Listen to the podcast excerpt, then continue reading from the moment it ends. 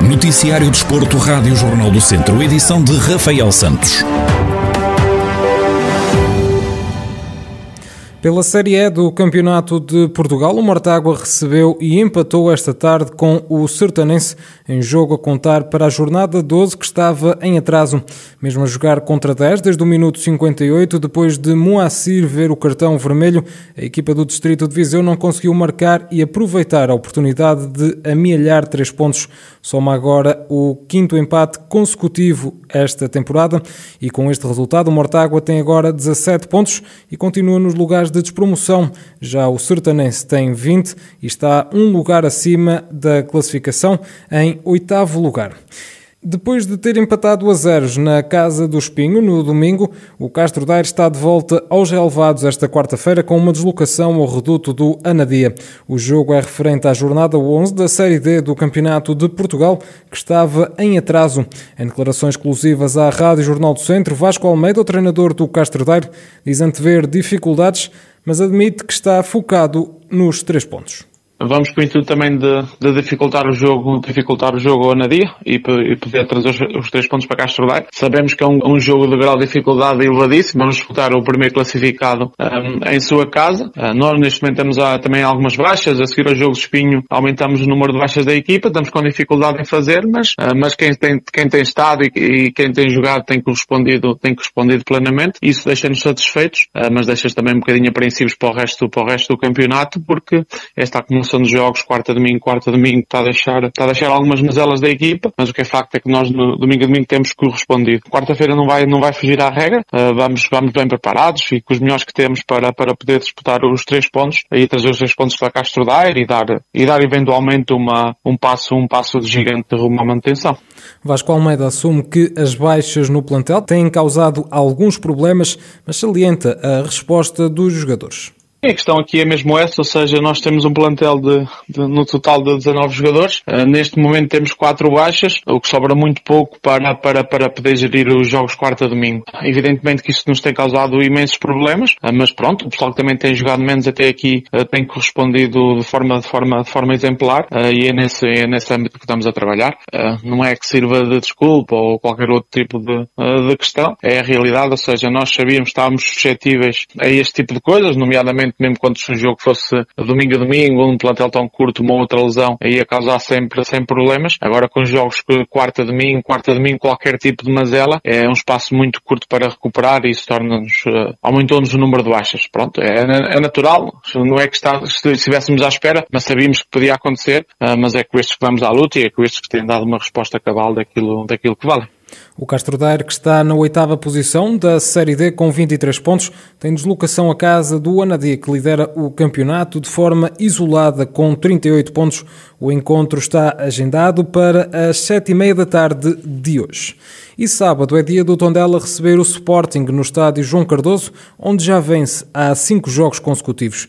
A equipa beira recebe o líder invicto da Primeira Liga de Futebol em jogo referente à jornada 23. Carlos Agostinho, comentador da Rádio Jornal do Centro, admite que este vai ser um jogo difícil para o Sporting e explica porquê.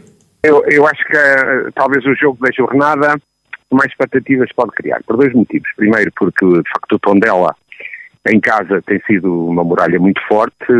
Por outro lado, um Sporting que ainda não, não perdeu no campeonato, mas que também nas últimas jornadas tido algumas dificuldades, eh, principalmente fora, para conseguir ultrapassar os adversários. É um jogo extremamente complicado para o Sporting, por vários motivos, porque o Tondela em casa está muito forte, é um campo, por norma, o Sporting tem tido dificuldades quando se desloca a Tondela, e também saber que há uma motivação extra para, para todas as equipas que agora defrontam o Sporting, porque uma equipa invicta, e quando defrontamos alguém que está invicto, há sempre vontade de ser os primeiros. Não é uma equipa que se assuma muito, a equipa mais regular do campeonato, perante o adversário que é das melhores equipas também a jogar em casa. Logo por aí um, um jogo interessante de seguir e vamos aguardar para ver de facto qual, foi, qual vai ser o desfecho, porque Rodrigo Fonseca, um dos responsáveis da Febre Amarela, claque de apoio ao Tondela, acredita que todos os jogos são possíveis de vencer e este não é exceção.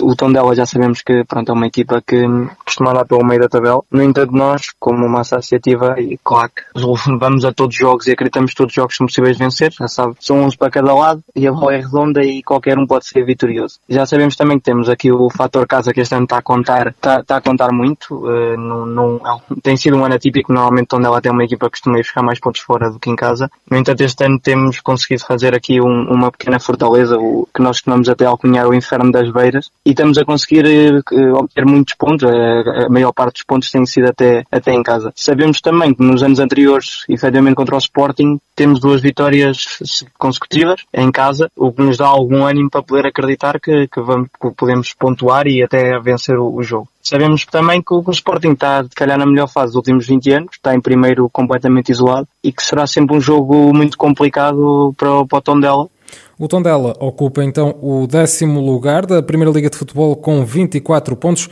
Já o Sporting lidera de forma isolada com 58 pontos. A equipa beira mede forças com os Leões no próximo sábado, pelas 8h30 da noite. E a Associação Futebol de Viseu ouviu os clubes das competições distritais durante três dias na semana passada, com o intuito de tomar uma decisão quanto aos modelos em que as competições vão retomar. José Carlos Lopes, o presidente da instituição que tutela o futebol e o futsal distrital, conta que a direção da associação reuniu na segunda-feira e admite que a decisão final só vai ser tomada depois de ser conhecido o plano de desconfinamento na próxima quinta-feira. A direção da Ação Sol de Viseu reuniu na segunda-feira à noite para analisar uh, vários pontos em debate, entre os quais a retoma das competições e uh, a direção decidiu adiar a tomada de decisão uh, da adoção dos modelos, tendo em conta o, a saída do, do dia 11, da reunião dia 11 da comunicação ao país por causa do plano de desconfinamento. Para já não se sabe nem quando nem como é que as competições distritais vão retomar em Viseu. Aos clubes foram apresentadas quatro propostas, às quais deram o seu parecer, aguardando-se agora uma decisão final da Associação de Futebol de Viseu.